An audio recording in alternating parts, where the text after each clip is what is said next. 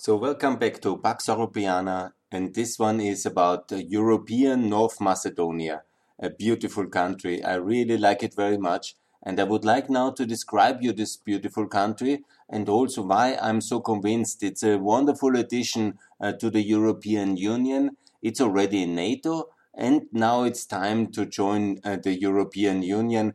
I hope and I strongly call for already members of the um, uh, of Macedonia, of North Macedonia, that's the official name.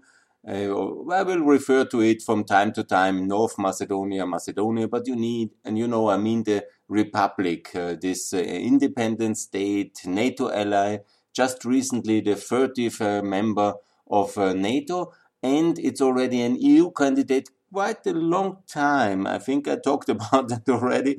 Actually, also 15 years already.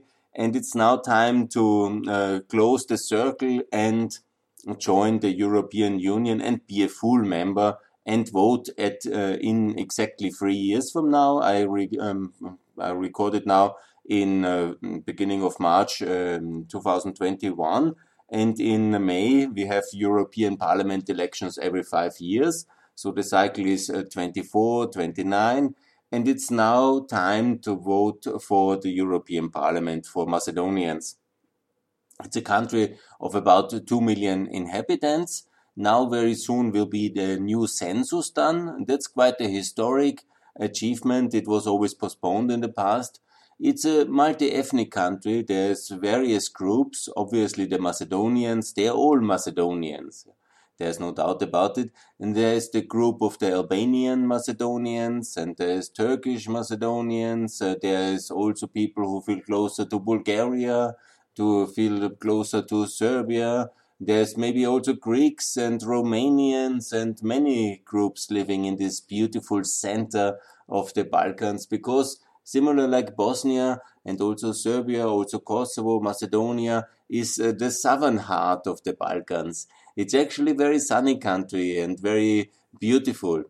I love all the time. Where I was very often in Macedonia in my life because I worked in Kosovo and in Albania, also partly in Macedonia, and I really know it quite well. And I always enjoyed it. Always friendly people, uh, great um, outdoor locations to sit at the beautiful uh, restaurants along the Vardar River in the old town of Skopje. That's really amazingly beautiful. It's now a real touristic magnet as well.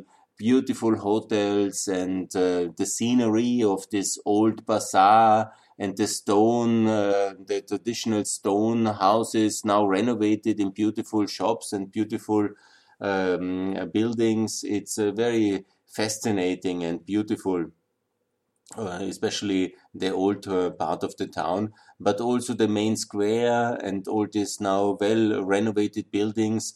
They have a little bit too much monuments in the city center. that was sorry. That was one of the problems of the uh, of this Skopje 2014 project. But looking at it in retrospect, uh, you know, maybe just one third of it would be enough but actually they are quite, um, I think, attractive uh, for the international tourists coming there. I think it's something to see. You know, you wouldn't expect to have uh, such a big Alexander the Great sta- uh, statues, and for everybody from uh, Greek antiquity uh, and mythology to see a statue that's maybe was a bit too much, no doubt. But to have an Arc de Triomphe there as well, it's quite surprising, but nevertheless, it all, you know, it's uh, pleasant to be there. It's a beautiful location, the river, the old town, uh, the, the atmosphere. Obviously, it's already, we are very much in the south. The climate is uh, closer to, to Greece. Obviously, it's very, it's a neighboring country to Greece. It's a, it's a rocky country though. It's a huge mountains and that also explains uh, the geography uh, towards uh, and why Macedonia ultimately is as it is. Geography has a big meaning of it because the um, borders uh, to Albania, this is very rough and big mountains, the so-called Albanian Alps, and also towards Kosovo you have a, a, a huge mountain range, maybe less uh, impressive, um, but it's very rocky and hilly in a way. Also to the south to Greece you have major mountains. Yeah? And also towards uh, Bulgaria, you have major mountains. the only real outlet is this kind of and it's actually the highway, the Corridor 10. This is in a way forever. It was the highways of the nations and the armies along the Corridor 10. That means from Thessaloniki south up to Belgrade and Budapest. This is from geography foreseen a kind of uh, channel of communication which uh, since Roman times has allowed uh, the, here uh, for armies to move relatively swift, swiftly from Budapest or Vienna, if you want, from Central Europe down to Belgrade, along uh, basically the whole river Morava to uh, then the Vardar and into into Thessaloniki. There's some uh, mountains which always were a major obstacle, especially in the south of Serbia, the Preševo Valley. It was also complicated and only recently completed the highway and that's why also there is this kind of border between Macedonia and uh, and um, Serbia, and also south of um, of um, um Macedonia, you have again uh, uh, there in Gevgelija, you have a really big mountains as well. And just recently the highway was completed, and now actually quite a historic achievement for European peacemaking and also investment in the process of, um, uh, I think it was in 2018, when first time ever uh, this uh, most important corridor 10 was uh, completed. And now you can drive almost fully from Vienna on a highway to Thessaloniki actually just in Greece the highway is uh, 50 kilometer missing, which kind of surprising actually, and something I have criticized a lot of times and called for closing that. But also it's a decent speedway in Greece.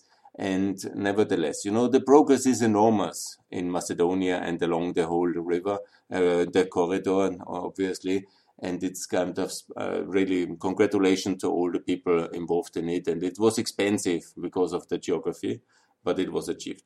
But let's not talk so much about the progress on of highways.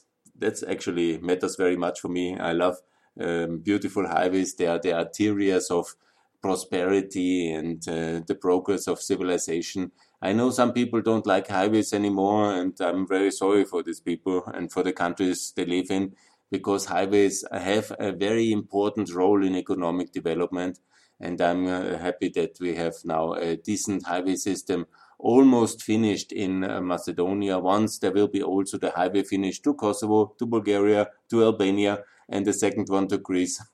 There's still something to do.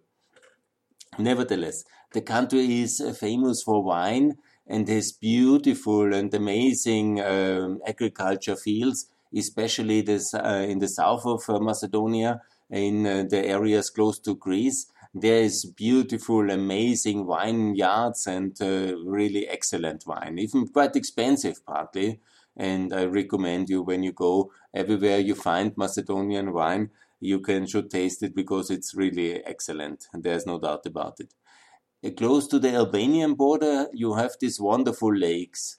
They are a very special um, place in the world. The Ohrid Lake and the Prespa Lake and they are mountainous lakes, but huge mountainous lakes and very special ones and beautiful for summer sports, also in the winter beautiful all around the year.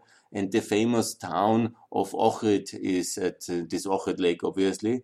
And it's a beautiful town, a party center. Now with Corona, obviously, the nightlife is not so but it will come back. And when you go from May to October, you will be amazed how much people and there are in the evenings. And it's really a beautiful um, architecture from natural landscape and from uh, the leisure uh, factor from tourism. It's amazing. Also, Struga on the northern uh, side, also to the west, that more is more the Albanian sister of Ohrid and it's very beautiful as well. And here uh, the river, um, the the Drin River leaves, and I talked already in some of the podcasts about the Drin River.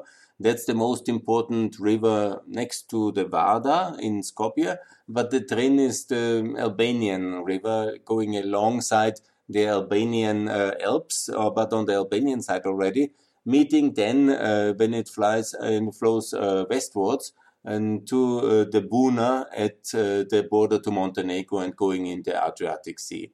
So that's also an amazingly beautiful place, sitting at that outlet of the Ohrid uh, Lake at the Trina River. I did it many times, and it's a beautiful place. You do have to do it. And then you see already in the west again the big mountains. If you drive on to Albania, you have to cross uh, these mountains as well. You will reach Elbasan. That geography has played a big role in history because Macedonia is more on a similar um, level of evalu evaluation like the, most of the Balkans uh, to the east. And this was then also the earliest conquest of the Turks. They have erected a big, uh, big uh, castle in uh, Skopje, Uskup it was called, and from there they basically started the conquest of uh, the northern Balkans and of Albania, and um, until Vienna they tried it twice. But this was basically their um, second headquarter, their their western headquarter next to Edirne and Istanbul.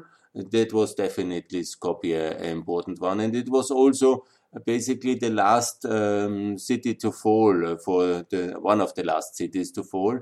It was then um, freed, liberated in the Serbian narrative and in the Macedonian narrative.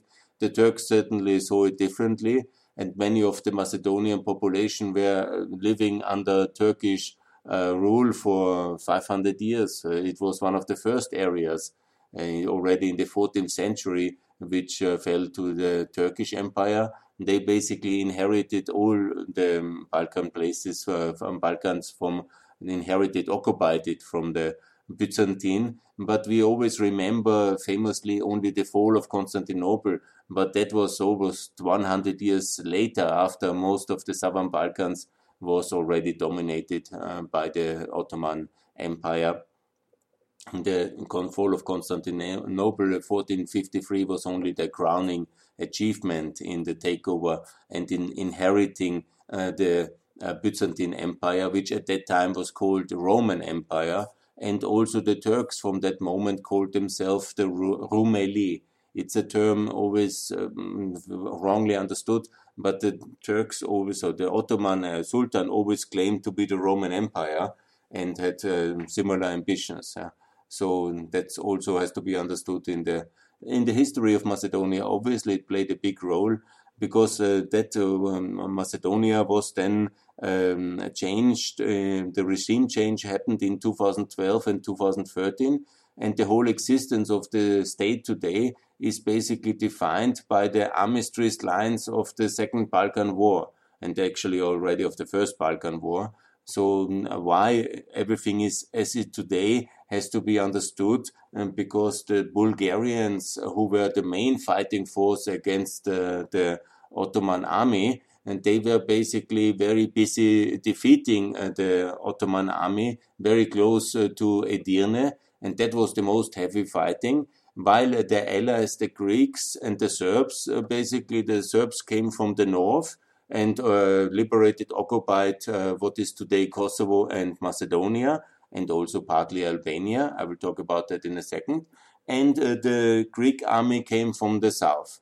And all the urban centers were basically uh, then uh, these big parts of um, Kosovo, Macedonia, and also northern Greece were basically without a lot of resistance. There was also heavy fighting, but uh, not uh, what the Bulgarians and the Turks uh, had to do in the in the east of the Balkans and they were basically then taking most of the booty. so the Serbs and the, and the Greeks were the big winners because they didn't have to carry the most of the fighting and got most of the territory. This obviously has led to, to a lot of unhappiness in Bulgaria and also to the Second Balkan Wars uh, in 1913 and then uh, there was also the most important prize was obviously Skopje. That was the biggest city, and the most important was Thessaloniki. There's this famous story, I don't know which part is really true, that the Greeks basically came one day before to Thessaloniki, and the Bulgarians were very surprised it was occupied, liberated already by the Greeks and then uh, the, uh, but I heard also, I read also that it was like this that uh, there was a, um, both sides, Bulgaria and Greece, has offered terms to the Ottoman commander of Thessaloniki, and the Greeks were simply give the better offer and the better um, the better conditions uh, for the Ottoman garrison to leave Thessaloniki, or they paid them a nicer bribe. I don't know exactly how that was actually working, and but uh, so the whole that is the reason why northern uh, the area around Thessaloniki is in the hand of the Greeks, and uh, the, why Macedonia was uh, from that moment on onwards on the on the Belgrade's control. And obviously, the Bulgarians were completely upset and that has led to because they thought that this southern territory, especially what is today Macedonia, should uh, normally belong to them. And here you see where the similarity is, and I have so much uh, love and compassion also with Macedonia because it's very similar to Austria. Austria also had uh, many issues in our history with our neighbors, and uh, it is also from a multinational, multi ethnic background. And we are also a nation which um, a lot of outsiders always make jokes about Austria. You know, what is the Austrian nation and what is the real ethnicity of Austrians? And uh, we are speaking German. And there's, in my youth, I had to hear so many jokes from French, Americans, and Russians. And all my travels in my youth, they were always saying, ah, you are just like a second Germany. And obviously that was very galling for me because I always saw myself as an Austrian patriot and I was very proud as everybody is proud about this country. And you know, it's a complicated identity in Austria because we had obviously to uh, construct it after the fall of the empire and after the terrors of the disaster and the crimes of the of the Third Reich and uh, the Anschluss and uh, being part of all these crimes then Austria developed its own identity, our own nation and identity, our own narrative, uh, very much separated from Germany, also for political reasons, but also because in reality we were never really part of Germany as a state in that uh, context, only in the years uh, during the Anschluss and that disaster phases but Austria was always a different um, uh, state uh, from Germany. In uh, some ways, of course, under this uh, um, empire of the of the Roman Empire, on the title of this of the crown. Obviously, it was loosely united in that concept. Uh, in the 18th century and before under the Habsburg crown, at least the Catholic parts of Germany. But you know, this this kind of jokes I always had to endure. they were very annoying for me. And I feel also with Macedonians because uh, there's always the Bulgarians who want uh, the Greeks, uh, the Albanians, uh, the Serbs, all the neighbors had uh, some kind of uh, claim to this territory. And in reality, it's a very multi-ethnic and a very open and a very diverse people. It's all the people that live there. They are Macedonians they came and it's a crossroad of civilizations. So it's a it's a mix of everybody who has ever lived in that territory, and it's uh, the Macedonians. Uh, also, I think now with all the reforms, also the Albanians living in Macedonia, to my best knowledge, they feel as Macedonian citizens. Obviously, not as Macedonians in an ethnic sense, but uh, there is a consensus building on a state nation and on a Macedonian identity. And we don't have to go back to Alexander the Great or something uh, like uh, hard to prove historic, uh, but it's the people that live there. They form the nation. And nobody should claim that they are um, the um, identity of a neighboring state. They are not Greeks. They are not uh, Bulgarians. They are not Serbs. And they are not Albanians. they are Macedonians. And this kind of uh, certainly fragile identity is also what we had developed in Austria. And I plead to everybody to respect that. Never make jokes uh, with the Macedonians on that one. They live there, that's their nation, their state, and they have a respect for their language, for their identity, for their history, and that the history is complicated. When we discuss it honestly, we can find the same complicated history for every single European nation. for every single European nation, because all of the state narratives were created either in the 19th century sorry, sorry. Oh. So respect the Macedonians. That's what I wanted to say. And it's a wonderful country and a wonderful nation. And it's important uh, to show respect and don't make any jokes with the Macedonians about their identity because they take it very seriously and deservedly so. It's also a very successful nation economically. They have the currency pegged uh, to the euro and they have also good investment conditions in all uh, aspects. And after rough and complicated times now, they have also a very stable and good government, which I think will now bring this country to the European Union. And that is what is so important. And that's why I also very strongly advocate for this. But let's keep the geography rolling a bit. Also, the mountains I've mentioned, the two lakes, the city of um, Skopje, and there's also this valley to the west along when you go from uh, Skopje towards the west, you see uh, the cities of uh, Tetovo and Gostivar. And these were actually the areas where there was, um, you know, a revolution, a small civil war, a kind of rebellion, you might call it. That's the Albanian uh, inhabited part. And in 2001, there was a real, I think, the last major military confrontation with the Albanians who, after the Kosovo War, were not uh, ready to accept the status quo of Macedonia uh, before. And they wanted to have also uh, equal rights in uh, Macedonia, as everybody in Europe should have. And they wanted also language rights and language education rights and uh, better representation. And this is possible, uh, the most important agreement which was then reached. That's the Ohrid agreement of 2001 in the summer. And that has basically stabilized uh, Macedonia ever since. And uh, now the rights of the minorities in uh, Macedonia are very well respected. The language uh, of Albanian language has the status of an official language, can be used everywhere, and is now also used in the parliament, for example. And so and that was a very important breakthrough uh, done by the international international community with help of all partners. And that was really um, a major thing in the history of uh, Macedonia which should uh, be celebrated also as a national and European day for peace. Uh, that's the 13th of August.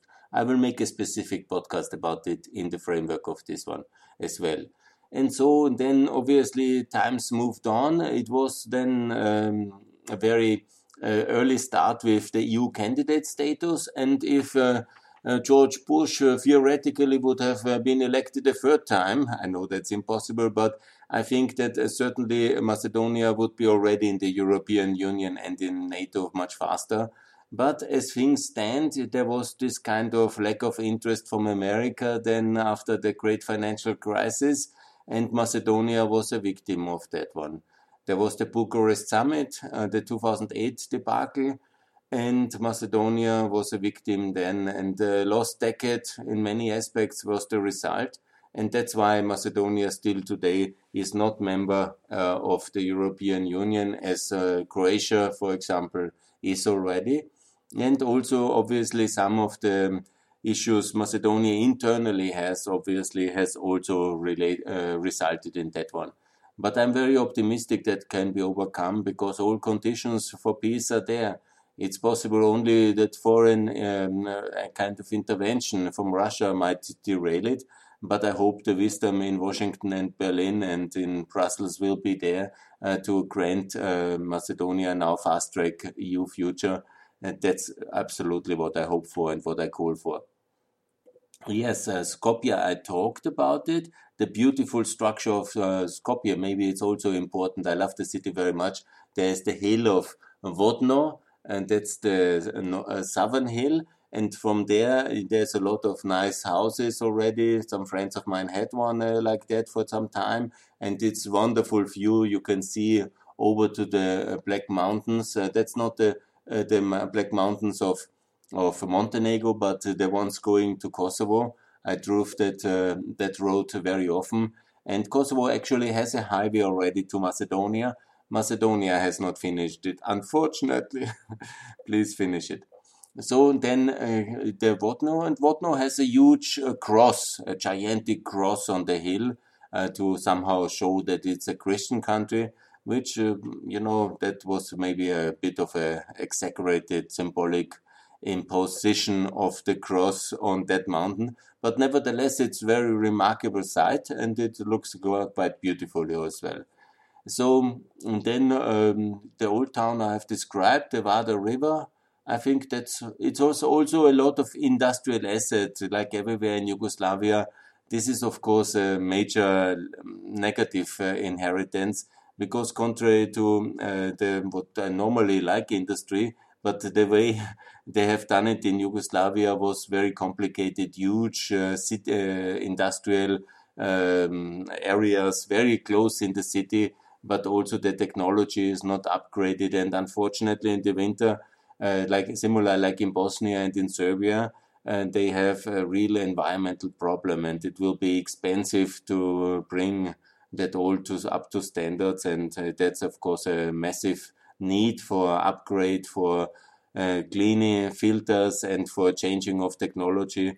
That's um, one of the tragic legacy this failed Yugoslavian industrialization and Skopje in residents are to this moment uh, very much uh, having uh, issues with pollution exactly due to this kind of legacy of this failed industrialization. Yes, and then you have this uh, lowlands uh, towards uh, the east, which is basically also where the highway then goes to Serbia. Unfortunately, not still to Bulgaria and to the south. then that's the southeast. this new and beautiful highway towards Greece. Yeah, there's also some other um, cities I have actually not been uh, too much, like Bitola, unfortunately. So I still have to go. I have absolutely this plan to uh, also discover and that beautiful and historic city where Greeks and uh, Serbs and Bulgarians have fought uh, for in Monastir and Bitola and I will go one day. Uh, definitely, it's on my agenda of things to do. I've been in Ohrid and Struga, and also in Mavrovo for skiing. Also, that is very beautiful and recommendable. I love skiing in Mavrovo. It's a beautiful mountain and a beautiful uh, view to a sunken church. When one, uh, the Hajduk Dam on the Yugoslavian time has taken the village in, and just one part of the church is uh, visible still it's a very beautiful vista when you ski downhill and you see this Mavrovo Lake. I really love it and beautiful uh, weekendizas, weekend houses around. A very nice atmosphere. A beautiful, one of my favorite places in the world.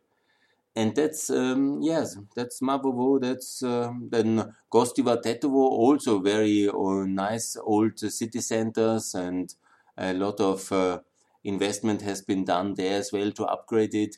In the past 20 years, these were very poor parts of Macedonia, but they have also seen tremendous investments, especially a lot of Macedonian Albanians live in Switzerland.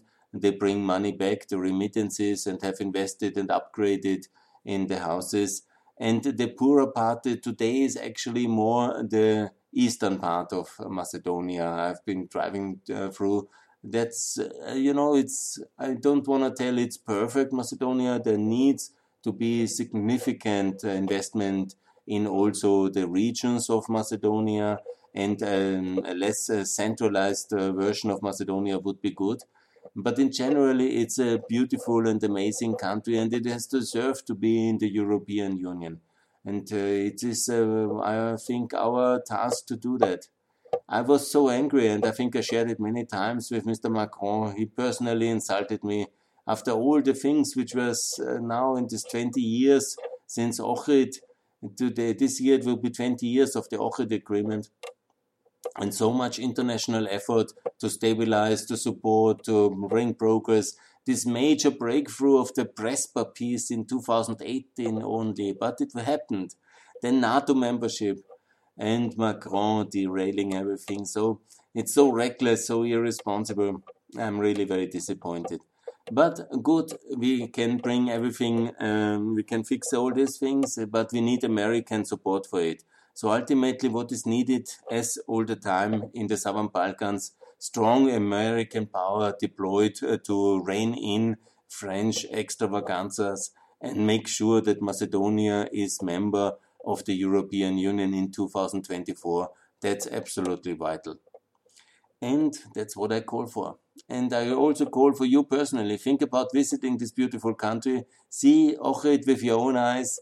Go to the Prespa Lake. Uh, see Mavrovo, the most beautiful mountain lake, uh, one of the most beautiful. We also have in Austria a beautiful mountain lake. Uh, stay in the old town in Skopje and see this beautiful town and Vodno um, and all these beautiful places. I always enjoyed it. Sit at the Vardar River in March. It could be already beautiful in February even. The temperature is very mild in uh, Skopje and it's beautiful. So my next uh, travel hopefully will go to Macedonia and I hope that uh, you will also come uh, in the future to this beautiful place. And please, before you join the European Union, and be fast because if my wish goes uh, in reality, it will be already voting uh, in the 2024 European Parliament election. And I think everybody who is against it will be accused from me to be a Russian asset on Twitter. Be sure about it. no, no, yes, I do that. Yeah. So please support Macedonia, North Macedonia in the European Union in 2024 and do what you can for Macedonia. It's beautiful and visit there. It's worth it. Thanks for listening.